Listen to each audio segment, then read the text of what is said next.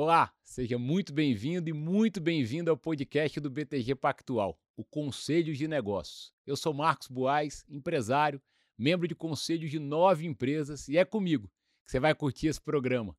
Eu e meus convidados vamos contar histórias de vida e de negócios, te aconselhar, compartilhar aprendizados. Espero que vocês aproveitem. Nosso programa tem contado com nomes de peso. Vale a pena ouvir os episódios anteriores. Quem está comigo hoje no Conselhos é o músico, compositor, produtor, ator e DJ Bruno Martini. Se liga que está no ar o Conselho de Negócios. Queria muito agradecer hoje a presença desse cara que eu tenho uma baita admiração, muito carinho, muito respeito. Eu que sou fã do teu pai, é, seu pai é um cara que me inspirou muito, ouvi muito do Boiú. Do Boiú. Muito do Boiú. É, o Gino Martini, para mim, é uma referência de alguém que, que deu essa aula como brasileiro de como é, cantar inglês e fazer sucesso no Brasil. E você praticamente nasceu no estúdio, Bruno. O que, que isso influenciou a sua vida? Bom, primeiramente, prazer estar falando com você. Saiba que é recíproco do meu lado. Desde, sei lá, moleque, sempre acompanhei seu trabalho, eu sempre fui fã frequentei muitas casas noturnas na qual você fazia parte e sempre acompanhei seu trabalho e, enfim, sou muito fã mesmo, é um prazer imenso poder estar tá falando com você. Prazerão. Mas, cara, meu pai desde pequeno, né, Marquinhos? Meu, meu pai tem estúdio e é muito louco, porque meu pai foi a primeira pessoa da minha família que foi pra música, assim. E ele tem um estúdio de gravação fez e começou a produzir alguns artistas, assim e tal. Ele também é músico, tinha as bandas dele. E, cara, passou muita gente no estúdio lá. Passou, sei lá, os travessos, época do pagode, muita coisa. Só que meu pai sempre gostou muito de rock e de música eletrônica. E aí o William, que é o cantor do Doboyu, veio pro Brasil, né? Acho que ele tinha... Eu nasci em 92, acho que Please Don't Go foi um dos maiores sucessos. Sucesso. Já estavam estourados, né, no mundo, já estava estourado essa música. E ele veio fazer show no Brasil, e eles eram muito grandes, né? Só que o William é italiano, ele é metade italiano, metade inglês. E aí eles precisavam de músicos.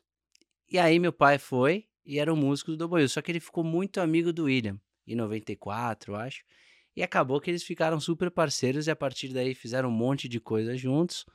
E, enfim, hoje em dia, desde você, aquela época até hoje... você dentro do estúdio, você ia pro estúdio? É, eu ia. Eu nasci em 92 e aí, eu, bom, era muito pequeno, mas eu sempre, meu pai sempre me levou junto, né? Tipo, pros shows, é, não só o Double mas vários outros artistas também nessa época, até, tipo, sei lá, Nick French, várias. É, muitos DJs iam no estúdio, muitos artistas dessa época do Eurodance iam, frequentavam, e eu sempre frequentei muito meu pai, com meu pai, né? Não tinha como. Eu ia, meu pai tocava guitarra, então tinha coleção de guitarra em casa, então eu desde molequinho já queria aprender a tocar. Aí meu pai era engraçado porque meu pai me incentivava, mas não me incentivava muito ao mesmo isso tempo. Isso é coisa assim. de pai. É, é. Isso é coisa de pai. Eu, eu, eu vivo ele... isso em casa. É, então, mas acho que eu, ele ficava com muito medo de eu ir pra música. Então eu falava, pai, quero aprender a tocar violão. Aí ele tinha uns super violões lá que ele usava pra gravar, especial dele. Aí quando foi pegar meu violão, tinha, sei lá, 9, 10 anos de idade, me comprou um violão lá de 30 reais. horrível, não tirar. Aprende falou, com esse. É, quer aprender? Se vira aí, moleque, tal.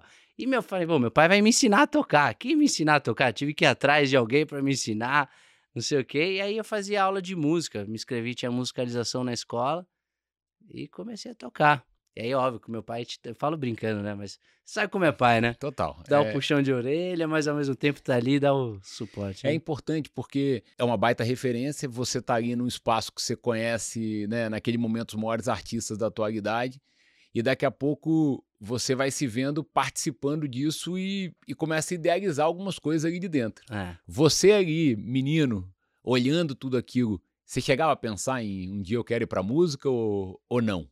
Cara, eu nunca, vou ser sincero que eu nunca pensei assim, acho que foi um, foi um processo muito natural. Nessa época, quando eu comecei a tocar violão, eu na, na Foi escola, teu primeiro instrumento, violão? Primeiro, primeiro instrumento. E eu tinha um professor que era muito legal, Fábio Freire, o nome dele. Nunca me esqueço, então a gente se fala. E aí eu juntei uns amiguinhos da escola, assim, e aí um tocava bateria, eu tocava baixo, falei, vamos fazer uma bandinha de rock aqui. E eu tocava, tipo, rock clássico, tipo Deep Purple, Led Zeppelin, todas essas coisas. E eu vendia ingresso pra... A gente, vamos fazer uma festa aqui, vamos fazer um show. Aí a gente começou a vender ingresso pros amigos de escola, custava um real o ingresso.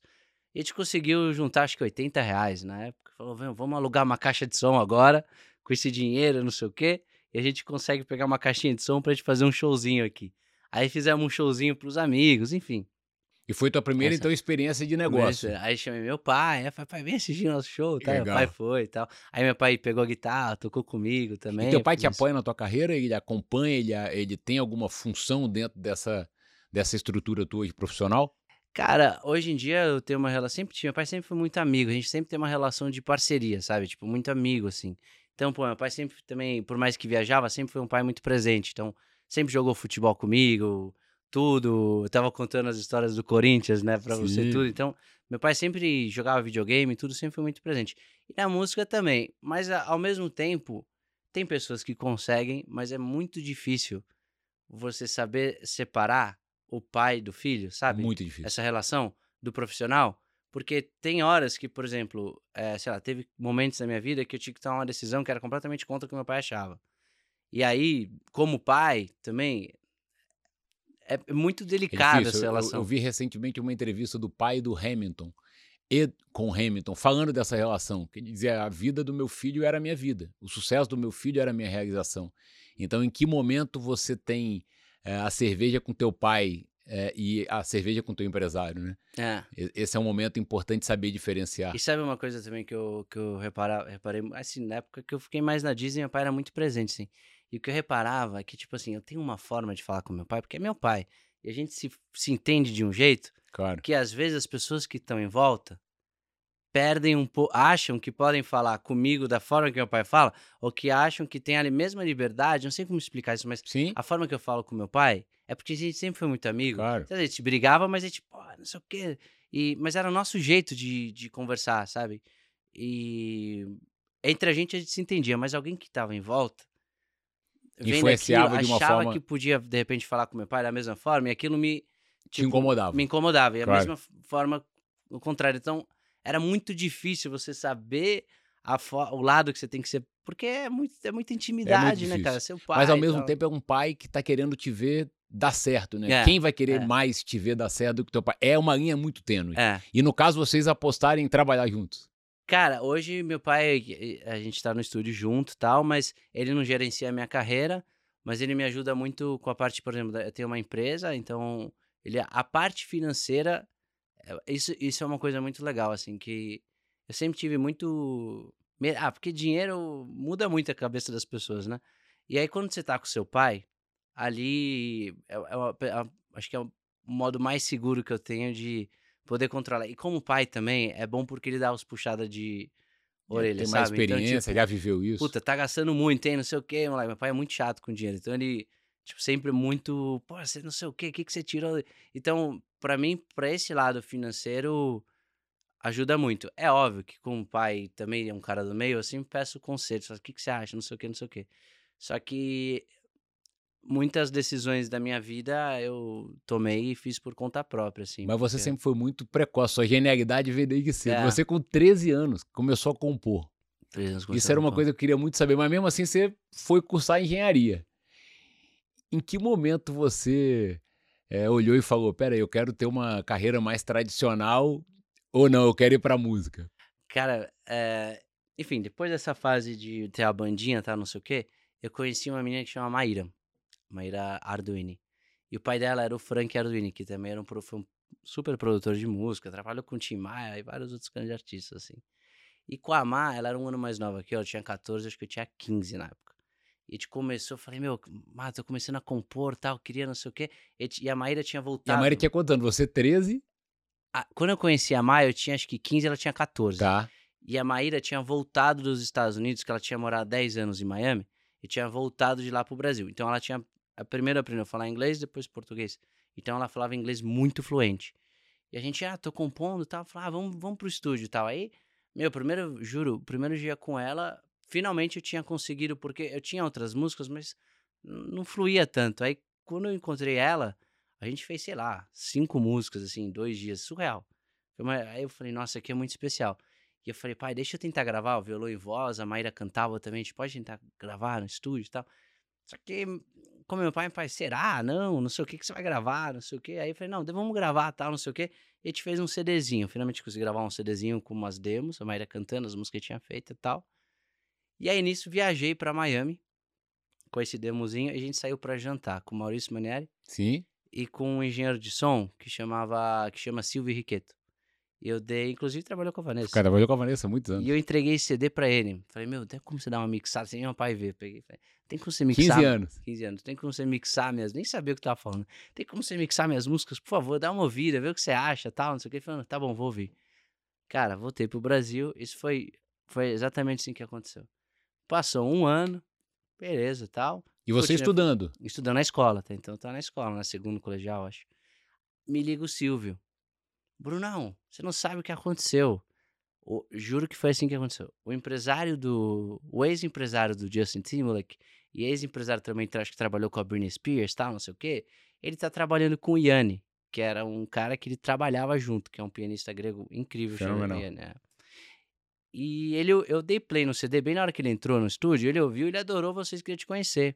Ele falou que, que é muita cara da Disney, queria levar vocês pra Disney e assinar um contrato em Los Angeles. E você com a, com a Maíra, vocês tinham um projeto? É, você, era era a Bruno e gente- Maíra. A gente tinha. E como come- que surge o college? É, é- É, a gente começou esse College Eleven que tinha feito o nome da banda, e aí tinha um CDzinho que a gente entrega, entregou, mas até então, tipo, ah, fazia um showzinho ali. Teve um contratante um, que, que colocou a gente pra abrir outras bandas grandes que faziam sucesso na época, tipo All Time Low, bandas de rock, assim. Então a gente abriu o show dessa galera, que o cara se chama Rico Cordelli. Ele trazia essas bandas e colocou, gostou do nosso som, colocava, a gente na luta, né, tentando. E aí me recebi essa ligação. Falei, que é claro, não sei o quê. Super sonho, né? Você trabalhar pô, na Disney. primeiro, época, primeiro contrato primeiro Disney contrato, Records. Mundo internacional, fomos os primeiros Esse você brasileiros. reconhece ser o seu primeiro grande negócio da sua vida? Primeiro grande negócio. Aí meu pai não acreditava, né? Ele falou, que, que não é Nessa hora? possível, porque muito fora da realidade, assim, do nada. O cara, ah, não sei o que. Inclusive, um super amigo meu até hoje, chama Bob Murray. É, e aí a gente assinou um contrato com a Disney em Los Angeles. Tipo, primeiros brasileiros a assinar o contrato. A Disney tava no auge com o Disney Demais. Channel, Jonas Brothers, toda aquela época. E aí, cara, aí lançamos um CD. Aí começamos a viajar, faze- fizemos shows com Tour. Demi Lovato. Toquei em frente ao castelo da Disney em Orlando. Fenomenal. Aí convidaram a gente pra fazer uma série de TV. E as coisas foram acontecendo. Aí fiquei oito anos na companhia. E como é que você lida com fracasso, Bruno? Porque a gente que empreende, Uhum. fracasso ou você entende como derrota ou você entende como uma parte importante para que você possa chegar no teu sucesso. Uhum. Você tem alguma, alguma relação com fracasso que você possa contar pra gente? Cara, não sei se. Não sei se eu gosto muito dessa palavra, assim, porque eu acho que tudo na vida é um, é um processo, né? E eu sempre. Eu sempre fui muito motivado, porque eu sempre quis fazer as coisas acontecer. Então, tipo, quando eu via que o negócio. Porque, fra, tipo assim, fracasso acontece muito. Até hoje, né? Tipo, na minha, você recebe. Pô, quantos não já recebi? Tem gente que lida com não, sempre muito. Nossa, não sei o quê. Mas, assim, a gente tem. Até hoje, recebo muito mais não do que sim. É raro se ter o sim, sabe? De coisas, acontecer coisas assim. Então, é, para mim sempre foi uma coisa muito motivadora, sabe? E o que aconteceu comigo, por exemplo, na Disney, quando eu tinha, sei lá, 23, 24 anos, chegou um momento que eu tinha, sei lá, minha cabeça de moleque, eu tinha três pilares para eu estar fazendo alguma coisa.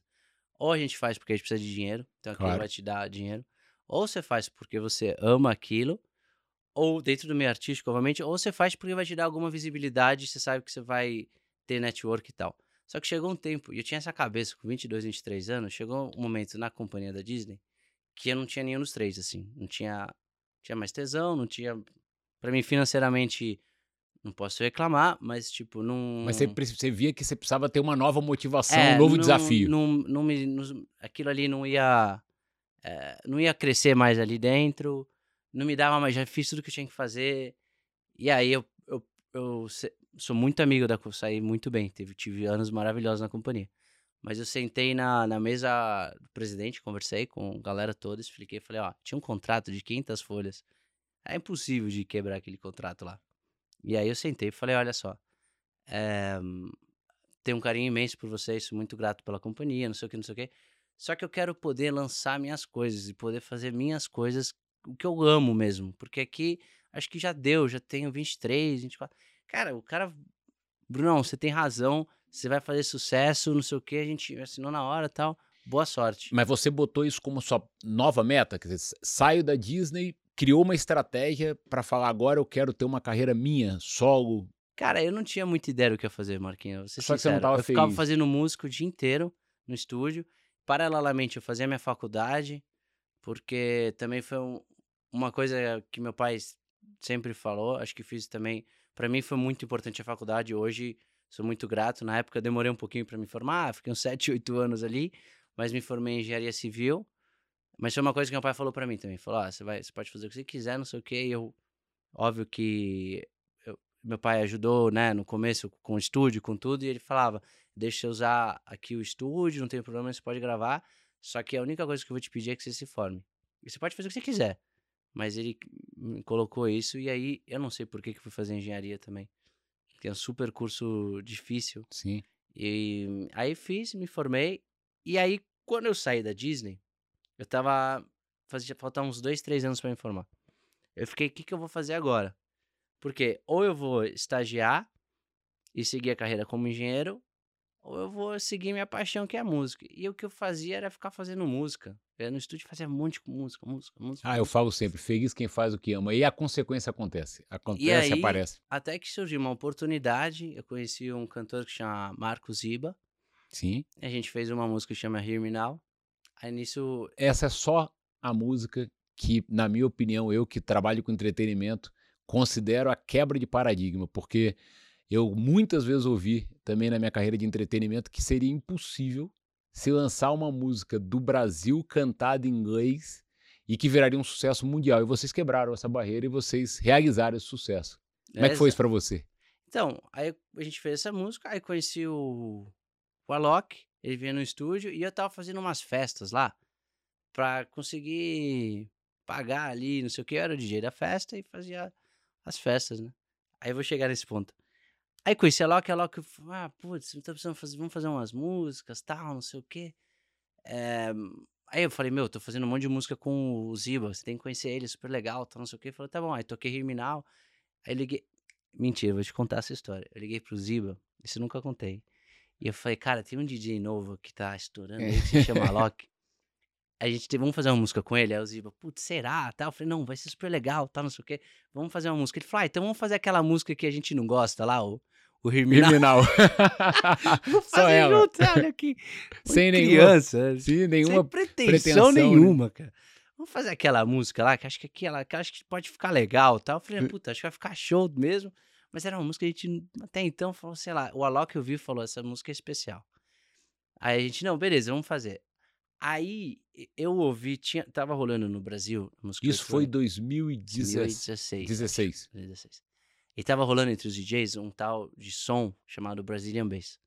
E É o que? Um ritmo que vocês criaram? Era um ritmo que tava vários DJs brasileiros tocando. Com DNA brasileiro. DNA brasileiro, mas era tipo, eram umas músicas muito simples no começo, era mais um kick, uma caixa e uma linha de baixo, mas era o que tava rolando assim, tava começando a crescer no Brasil. E eu falei, cara, se a gente fizesse esse tipo de som, e se a gente fizesse isso de uma forma eh, musical? Gravasse junto uns pianos, um violão e cantasse, porque era tudo muito underground até, então muito voltado pra cima. Se a gente fizesse isso aqui um pouco diferente, tal, não sei o quê. Saiu o Riminal. A Loki tinha acabado de assinar com a Spinning, pegou e falou: Ah, que é uma gravadora holandesa, vou lançar essa música na Spinning e tal, não sei o quê. Cara, a gente não tinha pretensão nenhuma. Aí o Alok, como é que você vai chamar? Eu falei: Ah, meu, põe meu nome aí, Bruno Martini e tal. O Ziba, ah, era Marcos Zebalo, você Sim. tira o Marcos, o Ziba só. Até então o Ziba não tinha uma carreira. Não, é- ninguém, eu não tinha contrato, o Ziba não tinha nada. O Alok era um cara, o nome que tava.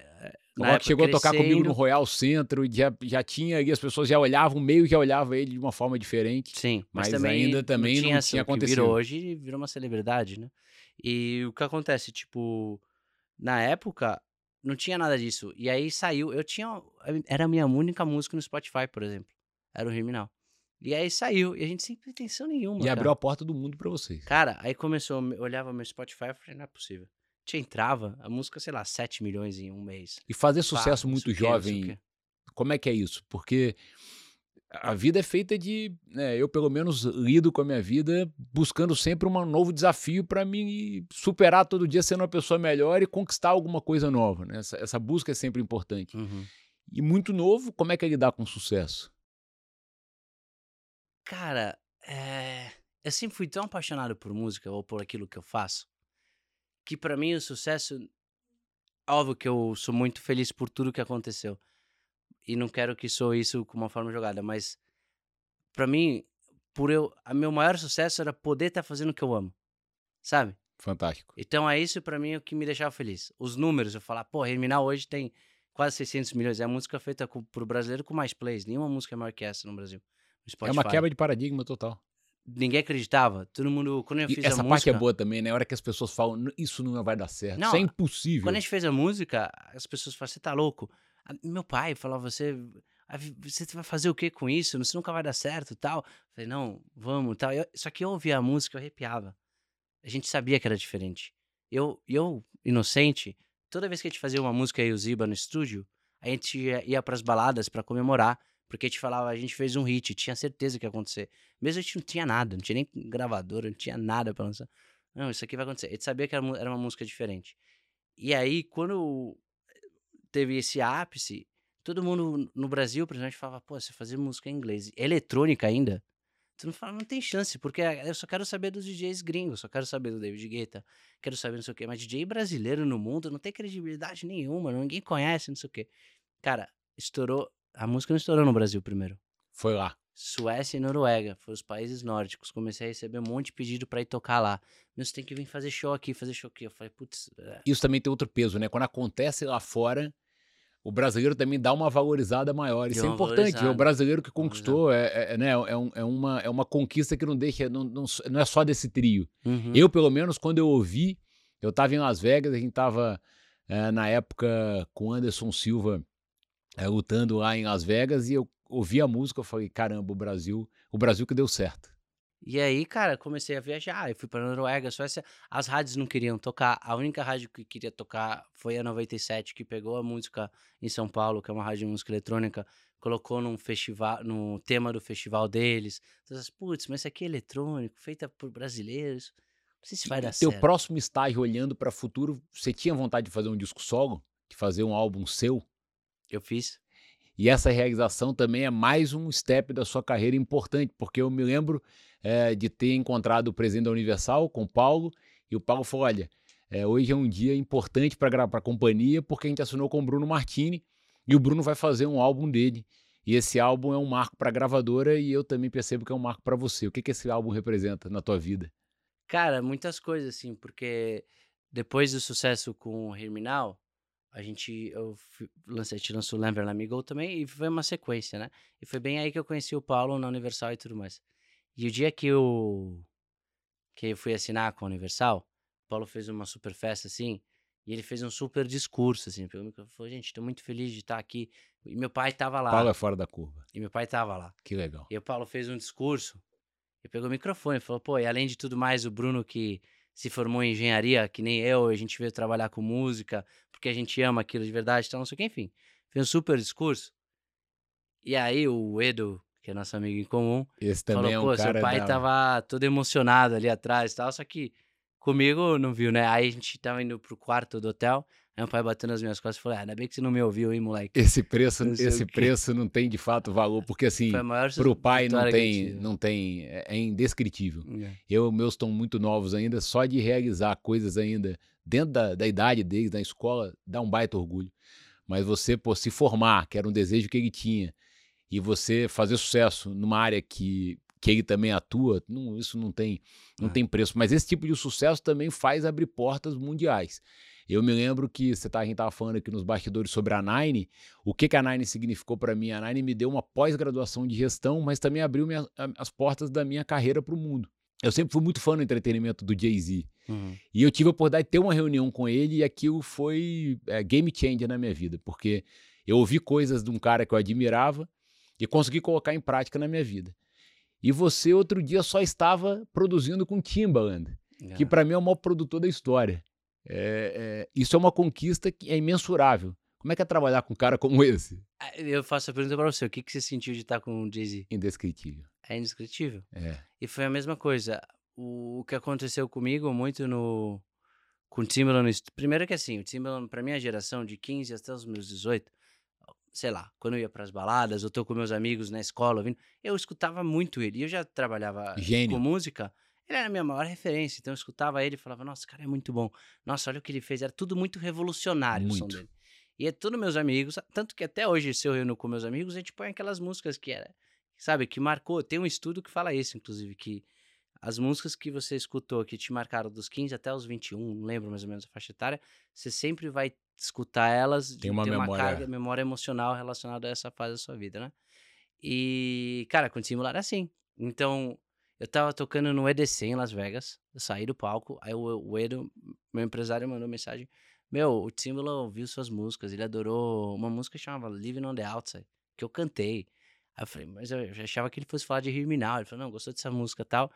E ele queria ouvir mais coisas. Você consegue mandar a música pra ele? Eu falei, óbvio, mas é...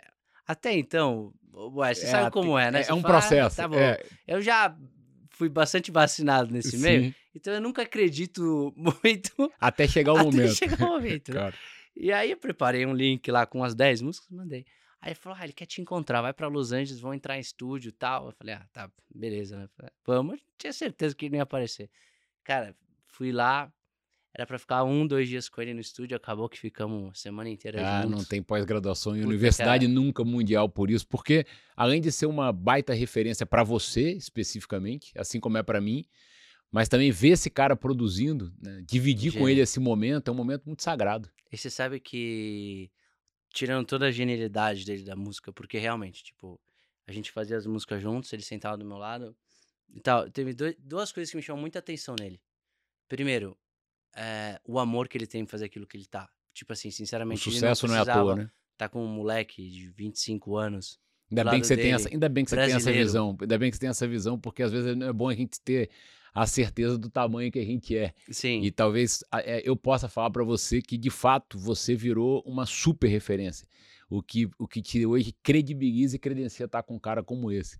Mas é importante de fato você ter essa humildade. Não, mas, mas é verdade. O cara, ele gerou. É um cara que, sei lá, com uns tava ali à 40, toa. 50 anos, com certeza. Mas o que me chamou muita atenção, ele falou, pô, tem dois. Tinha um moleque, que era eu, vendo do Brasil, nos Estados Unidos, a gente desde a sala que o Michael Jackson gravou thriller. Mas por aí. E tinha um mexicano que tinha minha idade também, que era um produtor que tava junto com a gente.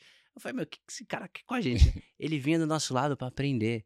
Ele Claro. Aí você fala, eu tô Aula. aqui pra aprender. Aí ele falou, não, você tá maluco, hoje em dia completamente diferente da época que eu fazia música, deixa eu ver como vocês fazem. Então ele queria estar se atualizando pra estar continuando fazendo coisa tal, não sei o quê. Só que aquilo era, era cara, eu- você podia falar o que quisesse com ele. A única coisa que ele mudava de humor era quando ele via a música. Então você vê que ele é, é muito apaixonado. E aquilo de ver a paixão que ele tem por música, aquilo foi surreal, assim, porque A admiração aumenta, né? Porque você vê que o cara é sucesso porque de fato ama o que faz E e, tem dedica. tanta coisa, às vezes, que as pessoas vão e, tipo, esquece o, a- o lado da música, fala, não, porque tem que fazer isso, aquilo, não sei o que, não sei o que. E, é- e às vezes é, é tão simples, né? Às vezes é aquela paixão que faz toda a diferença, né?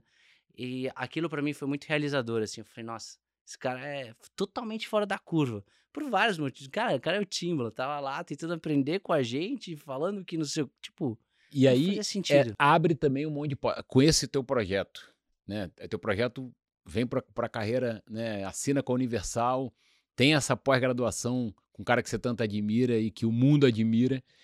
Mas ao mesmo tempo você fez música com aqui no Brasil com Isa, com. Luísa, é. Lady Gaga, né? Uhum. Você fez, é, você produziu para tantos outros grandes nomes. Isso para você também é parte desse- dessa programação dessa escada que você programava e planejava para você? Total. Ah, tanto que quando eu voltei pro Brasil, eu trouxe as músicas com o Timbaland, o Timbaland falou, Bru, pode fazer o que você quiser, eu confio em você. Falei, ah, beleza, o que, que eu vou fazer? Porque não quero simplesmente lançar as músicas. Falei, bom, comecei a pensar numa estratégia. Eu falei, o que eu vou fazer? Tem uma música que chama Knee. Falei, putz, por essa mensagem da letra com o Timbaland, não sei o quê, eu queria muito que a Isa participasse. Então, fui atrás da Você- Isa. Aí você isso, isso, isso. captou essa. é, A Isa talvez fosse a melhor pessoa pra estar nessa. pelo projeto inteiro. Eu falei, eu- eu- nisso, na minha cabeça, eu falei, vou fazer, vou lançar um álbum. Vou fazer uma coisa diferente no Brasil. Vou fazer um álbum que seja é, pop, eletrônico, é, que seja em inglês, mais uma vez. É, difícil. Quebra de paradigma. É, não é a coisa mais fácil, né, entre aspas, tá? Mas tô nem aí. E aí, peguei a Isa, falei, vamos fazer uma coisa. Isa, você, você topa? Ela falou, você tá louco?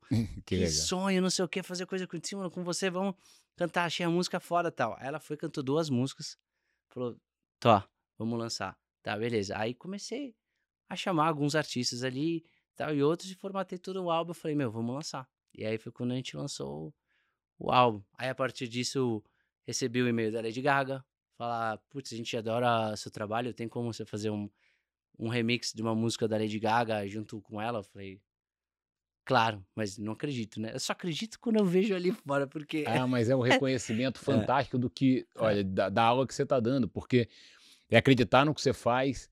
Quando as pessoas disserem não para você, é, não fique, não pare nesse momento, ao contrário, acelera, porque você tem condição de, de quebrar paradigma, é possível. Uhum. Você, como eu falei, começou muito novo e a gente, eu vivi minha vida também tendo é, conquistas muito jovem e, e- e você vive um, é, uma, uma reflexão importante do que, que você vai fazer, qual é a próxima etapa da tua vida, né? É Então- porque, também assim, eu acho que não tem como falar que não, mas a gente acaba se apegando, sei lá, hoje é tudo muito número, né? Porque, ah, alcancei, sei lá, X eh, milhões de plays, não sei o que, não sei o que. Existe uma cobrança do mercado. Existe uma né? cobrança muito forte. E você sempre tem que entregar, sempre tem que entregar, sempre tem que entregar. Só que às vezes, nesse você sempre tem que só entregar, é muito fácil você também se perder no meio. E ainda mais com, e acho que em qualquer área, assim, ainda mais com sucesso, né? Porque Muito. é muito fácil você. E o que eu falo de tipo, se perder não é perder, tipo, super predado, mas se desconectar de você. Então, pra mim, o que eu faço muito, eu sempre tento voltar muito pro meu básico. Por que, que eu tô fazendo aquilo? Porque eu acredito em música, porque eu quero fazer aquilo. Porque senão a gente acaba entrando num. Porque às vezes tem coisas que parecem muito atrativas no momento, A indústria provoca isso. Né? provoca entretenimento geral, assim, acho. Coisas que parecem atrativas no momento, mas que se você fizer aquilo, eu acho que você perde, não é verdadeiro com você. Perde essência, né? Você perde sua essência. E acho que o próprio público hoje, cara, cara, com rede social, com tudo, É muita opção. não- e não tem como você enganar as pessoas, sabe? Eu Não. acho que as pessoas percebem de uma forma ou outra, ou às vezes não, mas eu acho que isso acaba sendo o insucesso, vai, se posso falar assim. Você acaba ficando infeliz. Então você vê pessoas que são, às vezes, super bem sucedidas no modo das pessoas verem, que você acha que a pessoa tem dinheiro, que o sucesso é muito relativo, né? Cada um, tem- eu acho que tem o seu tipo de sucesso. De percepção, o que é sucesso pra você, Bruno? Na tua visão, o que é sucesso? Exato. Às vezes, pra mim, o meu sucesso, sei lá, às vezes se eu tiver um Porsche, é o meu sucesso. Tá tudo bem, não é de julgar. Sim. Mas às vezes eu ter a minha casa com minha família, pra mim aquilo já é sucesso. Não preciso, é, sabe, eu acho que sucesso é muito relativo de cada pessoa. Então, acho que, mais uma vez, voltando pro mundo de entretenimento, por isso você vê essas pessoas super bem sucedidas, e você fala, "Ué, mas como é que aquele cara é- não é feliz, né? Não, não sei o quê." Mas é por isso, porque às vezes você se desconecta de você. Por que, que você tá fazendo isso? Qual que é o seu propósito da sua vida, no contexto geral, né?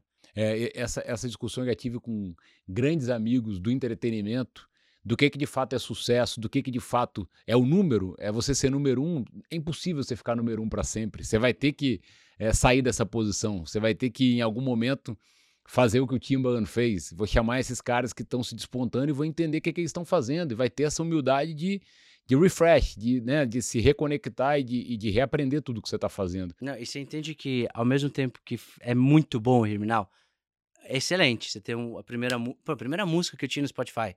De eu sair da Disney, fiquei dois anos sem saber o que ia fazer. Eu falei, meu, o que, que eu vou fazer? Eu preciso trabalhar, preciso não sei o quê, o que, que eu faço, o que, que eu faço? E aí, é, você tem uma música que é sucesso mundial. Muito foda, muito legal. Mas o que, que você faz depois? Claro, Porque, assim, é, você acertou, entre aspas, uma música. Assim, é é qual o muito... próximo passo? Qual É, o próximo desafio? que você Como é que fizer você depois- supera essa música? Exato. Porque é muito difícil o passo, o segundo passo. Porque você acertou isso, tal, todo mundo conhece a música. Pô, eu viajei pra Suécia, Noruega, toquei na Macedônia, toquei em países que talvez eu nunca vi- nem visitaria. Mas fui o mundo inteiro, cultura totalmente diferente. Pô, é difícil pra caramba. Você chegar num país que tem completamente outra cultura, completamente outro idioma, completamente Mas tá se divertindo com a tua vai- música, né? É, cê- aquilo pra mim foi mais que números foi quando eu tive um clique. Eu falei, não é possível, eu tô aqui tocando Sun Goes Down, Hear Me Now, as pessoas cantando. Tem pessoas que pedem músicas em português, né? Na Rússia, ah, toca Sou Teu Fã. Eu falei, música que eu fiz com o. DJ, não sei o quê. Sucesso. Falei, "Não, aqui? Eu falei, sim. Mas aí que E Bruno, como clique. consequência do assim do sucesso, eh, da visibilidade, do trabalho, vem dinheiro. Uhum. E como lidar tão jovem com ganhar dinheiro? Porque não tem demérito, é, é- é ao contrário. é ganhar dinheiro é consequência da tua dedicação e do teu trabalho, né, ao que você acredita. No teu caso, feliz quem faz o que ama, você se dedicando a fazer o que você acredita. Como lidar com dinheiro? Cara, eh, você conhece um dia que chama Armin Van Buren? Demais. Eu conversei muito Tive a com ele. oportunidade de conhecer com o Edo. Ah, legal. Então, conversei porque nessas viagens eu fiquei, a gente fez muito show junto, então fiquei muito próximo. E um dia tava conversando disso, né? E ele se formou também, só que não em engenharia, ele, ele é advogado. Ele é, fez direito lá na Holanda. E fa- falando de faculdade, não sei o que, eu falei, pô, mas caramba, fiz oito anos, não sei o que. Aí ele falou, Bruno, sabe uma coisa que a faculdade mais me ensinou na minha vida, e que eu levo hoje o resto da minha vida? É disciplina. Então, por exemplo, eu sabia que durante sete horas do meu dia eu ia perder, né? Não é perder, você está estudando, mas você, você, você ia estar dentro da faculdade ali. E eu queria fazer outras coisas com a música, então eu tinha que saber administrar tudo que eu estava fazendo muito bem. Então, eu acho que a disciplina que eu tive na faculdade, de ter prova, de ter horário, de ter as coisas ali, você tem que estudar, você tem que passar, tem que entregar trabalho, não sei o quê, eu levo muito pro meu dia a dia. Aquilo ficou na minha cabeça. Eu falei, meu, é verdade.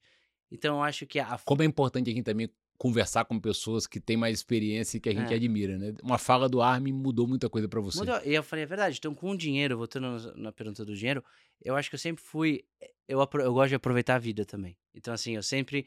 Se eu trabalho muito, eu me dou vários luxos. Eu falei, meu, não, eu quero fazer isso, agora eu vou fazer. Eu, eu não sou um cara é, 100% cons, é, sei lá, conservador, a palavra Sim. certa, mas mão de vaca, vai. Sim? Eu me dou vários luxos. Mas eu sou muito disciplinado, assim. E eu me.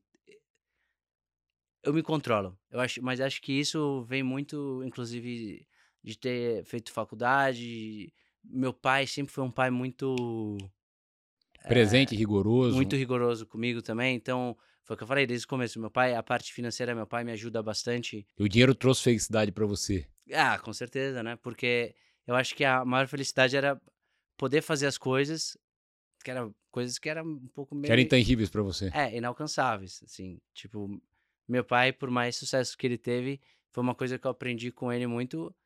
Sei lá, ele nunca me dava dinheiro pra ir pra balada, por exemplo. Eu não tinha dinheiro pra. Ele não me dava dinheiro. Ele falava, vai trabalhar, não sei o quê, desde moleque. Então, esse tipo de educação que eu tive sempre me fez, tipo, desde 15 anos, estar na Disney e ter que guardar meu dinheiro pra poder fazer aquilo. Então, eu sempre soube. Esses gestos é, a gente leva pra vida.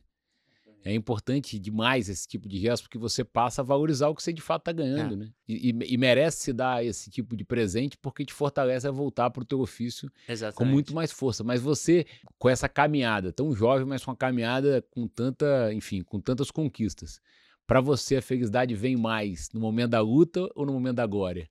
Na tua memória, assim. Na tua caminhada, nessa batalha. Cara, eu acho que a luta é mais legal. É. A luta é muito mais legal. Porque a glória é meio momentânea, passou e tal. Mas a luta, sa- sabe quando você tá lá, que você tá tão pilhado e tal? Foi o que eu falei com, com pô, os números de Riminal, números de não sei o que, meu Spotify, meu não sei o que, não sei o quê. Cara, isso é, é tudo muito. Beleza, você tem lá tal. Mas eu acho que tudo que você passa pra chegar, tudo que está lá, é muito mais. Muito mais legal, é muito mais divertido. E por isso que é importante a gente ir criando essas metas, né, Bruno? Você aí tá conquistando tanto, mas são 29 anos, é, com. Né, Mas com- eu acho que talvez o mais complicado, acho que você também pode falar melhor que eu, mas é o que você faz depois, né? Que- Porque você chega lá, mas também você nunca tá lá sempre, então você também tem que saber lidar com os momentos que você também, né, Total. não tá não tá... Essa que eu acho a grande magia da vida, assim. É. Vai ter um momento que você vai estar tendo a música mais tocada, mas vai ter um momento que não vai ter. Ao mesmo tempo, o que, que você tira proveito disso pra você Tu já passou por momentos que... muito, muito, muito difíceis, assim, de você fazer esse tipo de reflexão. Por exemplo, quando eu chego no maior e melhor momento da minha carreira de entretenimento, passei a ser, na época, é, o maior investidor do segmento de casa noturna do Brasil. É, e, e eu tinha ouvido de um amigo de infância que a vida era feita de ciclos. Como se ouviu do Armin alguma coisa, eu ouvi do Luciano Huck. O Luciano, um dia no Royal, tinha virado para mim e falou: pô, você vai viver disso aqui até quando? Eu falei, ah, Luciano, maior sucesso, se Deus quiser, o resto da vida. Mas marcou muito essa coisa que ele falou para mim: a vida é feita de ciclos. E aí, quando eu tô consolidado 13 casas com faturamento que eu esperava, eu acabei tendo a Vanessa me dando a notícia de que eu ia ser pai. Eu sempre sonhei em ser pai. E eu falei: peraí, a vida é feita de ciclos. É o meu momento agora de eu, de eu vender meu negócio e reconstruir um novo momento da minha vida que me traga felicidade, desafio. Vendi no maior e melhor momento. É, e um, foi um valor significativo, importante, que me proporcionou ter capacidade de investir numa nova etapa da vida. Então é, é Mas muito você importante. sabia o que você ia fazer depois? Ou você... Eu queria muito investir uh, em segmento de tecnologia. É, e aí surge a Nine, eu sempre gostei a muito Nine dessa é coisa. foi depois. A Nine vem simultaneamente no momento em que eu vendo as casas. Ainda fiquei um ano ali. É, e você vê como a noite é importante na minha vida. Os maiores contratos da Nine foram fechados nas casas Nas noturnas. casas. Então, realmente, o entretenimento tem para mim aí um, uma importância muito grande. E pessoas como você fazem a gente querer é, valorizar cada vez mais. Porque eu lembro que quando eu comecei a trabalhar com isso, Bruno, as pessoas falavam: ah, você vai trabalhar com evento, não era nem entretenimento. Isso é coisa de quem, de quem não tem o que fazer. Até né? hoje É, então, se se você, né, se você trabalha com isso, é porque eu brinco que quantidade de ingressos que eu dei na minha vida em show, se eu fizesse permuta, meu custo fixo ficava pago até o resto da vida, porque as pessoas não valorizam o ingresso, né? É. Pô, me, me dá um ingresso. Você não liga pro cara e fala, É. pô, posso abastecer o, né, no teu posto, É. vou no, de graça, vou pegar roupa. o que tem por trás, né, de tudo Não. isso, Pra você poder dar o ingresso. E a minha maior, assim, eu tive a pós-graduação que eu falei na Nine de gestão, mas como é, homem de negócios, a noite não tem nada igual para te ensinar, porque a noite é uma, é uma produção musical, porque você abre a casa, você tem um evento naquele dia, você tem um convite, tem um ingresso, tem uma atração, é o, é o teu barman que não pode errar se a bebida tá quente, então E é a responsabilidade também, né? muito grande, então. Porque é um momento que também às vezes as pessoas estão mais eh, sensíveis, Sim, estão mais, né, ali no momento que se você não entrega também, a pessoa tá lá, você tá vendendo um serviço para as pessoas, você tá vivendo. E outra, você tá. pro- é, tem todo esse lado também da responsabilidade, mas ao mesmo tempo eu acho que a gente consegue trabalhar com uma coisa que leva alegria para as pessoas, sabe? Isso pra mim não tem preço. Eu brinco com o Ronaldo que eu nunca tive talento para fazer gol no estádio de futebol lotado. Então não ia ter essa ousadia de imaginar o que seria fazer um gol. Agora, eu vou dizer, o primeiro evento que eu fiz com 18 anos, que foi um recorde público na cidade que eu nasci, que é Vitória, que chamava, chamava Vitória Pop Rock. Eu vi o palco, tinham 30 mil pessoas, eu senti talvez o mesmo que ele sentisse ao fazer um gol, porque você tava cara, eu tô fazendo 30 mil pessoas estarem aqui felizes, se divertindo. E é o que você deve sentir na hora que você tá ali tocando e, e vendo essa, esse resultado do teu trabalho de produtor, Cara, as pessoas se divertindo na pista, né? eu vou ser sincero, eu sou um cara que, tipo assim, você conseguiu marcar muito minha adolescência. Porque todas essas casas, era, eu frequentei com, sei lá, meus melhores amigos, a gente ia. Então, assim, a gente sempre comenta, fala, nossa, lembra quando a gente frequentou, sei lá, Royal, não sei o quê. Então, a gente ia, eu ia muito. Foi a fase, acho que quase que você. Era o auge das baladas, foi quando eu tinha, sei lá, 18, 19. A fase que eu tava saindo com meus amigos aqui em São Paulo. Então eu frequentei. E esse período foi muito marcante pra mim, sabe?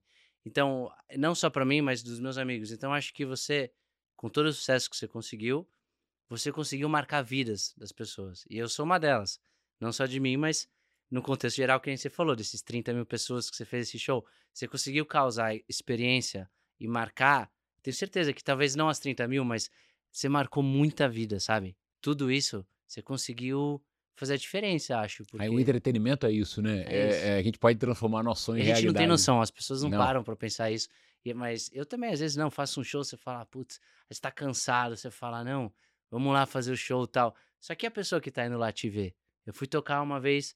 é, às vezes é óbvio que é le- muito legal você fazer um show pra 10, 20, 30 mil pessoas. É super legal. Mas também, às vezes, não são todos os shows assim. Mas você sempre tem uma pessoa que pagou o ingresso, que tá lá, que quer te ver, né? Total, que você vai, você pode mudar a vida daquela pessoa naquela noite. A música tem esse valor. É o que você falou, essa memória afetiva, eu tenho várias músicas que você, que você ouve em rádio, você ouve né, no streaming, você fala, caramba, eu tô lembrando daquele meu momento que eu vivi. E Bruno, assim, pela tua trajetória fantástica, É, eu queria muito te perguntar uma coisa: quais são os seus mais valiosos conselhos de negócios? Conselho de negócio, cara. Cara, eu acho que eh, para mim o que sempre me guiou foi sempre, acho que a minha intuição. A gente tem que muito ouvir a intuição, porque muitas vezes a gente está fazendo algo que o mercado não, não entende. Eu tô desde os 14 anos fazendo música, sei lá, fiz muita música eletrônica para ela diz, entreguei para muita gente. Eu fazia, produzia muita coisa e todo mundo, pô, isso aqui nunca vai dar certo, isso aqui nunca vai dar certo, isso aqui nunca vai dar certo. Então, me demorou acho que 14, dos 14 até os 28, 26, acho que foi o primeiro sucesso mesmo que eu tive, né? Daí 12 anos para conseguir acertar e fazer as coisas é, darem certo. E eu escutei minha intuição, porque se escuto o que todo mundo tá falando, inclusive meu pai, falava, ah, isso aqui não sei o que, isso aqui não vai, isso aqui é legal, mas isso aqui no Brasil, será, tal. Tá aí, deu certo. Então, mas eu sempre escutei o meu coração, eu tinha certeza que ia dar certo, boys. Eu não duvidava. Quando a gente tem essa intuição, a gente não pode, a gente não pode abandonar ela. Né? Então, eu acho que o negócio, eu sempre fui muito assim, eu sou muito intuitivo com a pessoa. Então, é, na hora de falar, na hora de, de, de, tudo, eu acredito muito em energia. Então, tipo, o ambiente para mim, você vai fechar um contrato, você vai não sei o quê. Depende muito como a, a coisa é feita, sabe? Porque contrato é um papel, a caneta ali tá, não sei o quê, mas é, hoje em dia ainda com tanta rede social, WhatsApp, e-mail, não sei o quê, não tô falando que contrato não tem valor, contrato tem muito valor. Mas ao mesmo tempo, acho que com tanta ferramenta que o cara pode acessar aquilo e é, serve como dentro de uma, um processo, ou serve dentro. Então, tem várias formas, mas eu acredito muito, e eu quero continuar acreditando muito nas pessoas, e muito, como eu falei antes, né, acho que na minha intuição. Talvez esse seja o maior conselho: você acreditar em você e tentar não se desvincular de você. Acreditar naquilo e manter o foco. Uma hora vem, a consistência é tudo, velho. Você tem consistência e vai fazendo. Às vezes você tem uma música que, sei lá, tô falando de música que talvez seja. É, mas é isso. Às vezes você tem um, uma Nine que é um sucesso, aí às vezes você faz um. Mesmo você tendo experiência, mesmo você tendo tudo, você faz a segunda que você fala, puta, aqui acho que não foi, não deu muito certo esse negócio. Mas o terceiro também não, aí o quarto não, aí o quinto você fala, pô, de novo, acertou na. Então acho que é a consistência, sabe? Você, você ter o foco e a consistência no trabalho. Não é sempre que você vai estar no sucesso, mas eu acho que num contexto geral as pessoas mais bem-sucedida sempre é muita consistência, assim. E a tua história está mostrando que, de fato, esses teus conselhos têm sido colocados em prática e têm sido realmente grande sucesso. Cara, que honra ter conversado com você. Obrigado, obrigado pelo teu tempo e obrigado por estar aqui com a gente, dividindo esses seus momentos, que tenho certeza que vai mudar a vida de muita gente. Pô, obrigado, Marquinhos, é um prazer e cara, sou seu fã de verdade mesmo e para mim é um privilégio poder estar tá falando com você aqui. Obrigado. Foi muito bacana o papo com Bruno Martini aqui no Conselho de Negócios. Muito obrigado por ter ficado conosco. Eu sou Marcos Buais e, junto com os meus convidados, vamos te aconselhar e te inspirar na vida e nos negócios. Vocês estão curiosos para saber quem vai ser meu próximo convidado? Eu já estou ansioso. Lembre-se, não deixe de seguir o BTG Pactual nas redes sociais para acompanhar todas as novidades. Deixe seu like aqui nesse vídeo, siga o canal, ative o sininho para ficar por dentro de todas as novidades do BTG e deixa nos comentários quem você gostaria de ver aqui no Conselho de Negócios. Tchau, até o próximo conselho.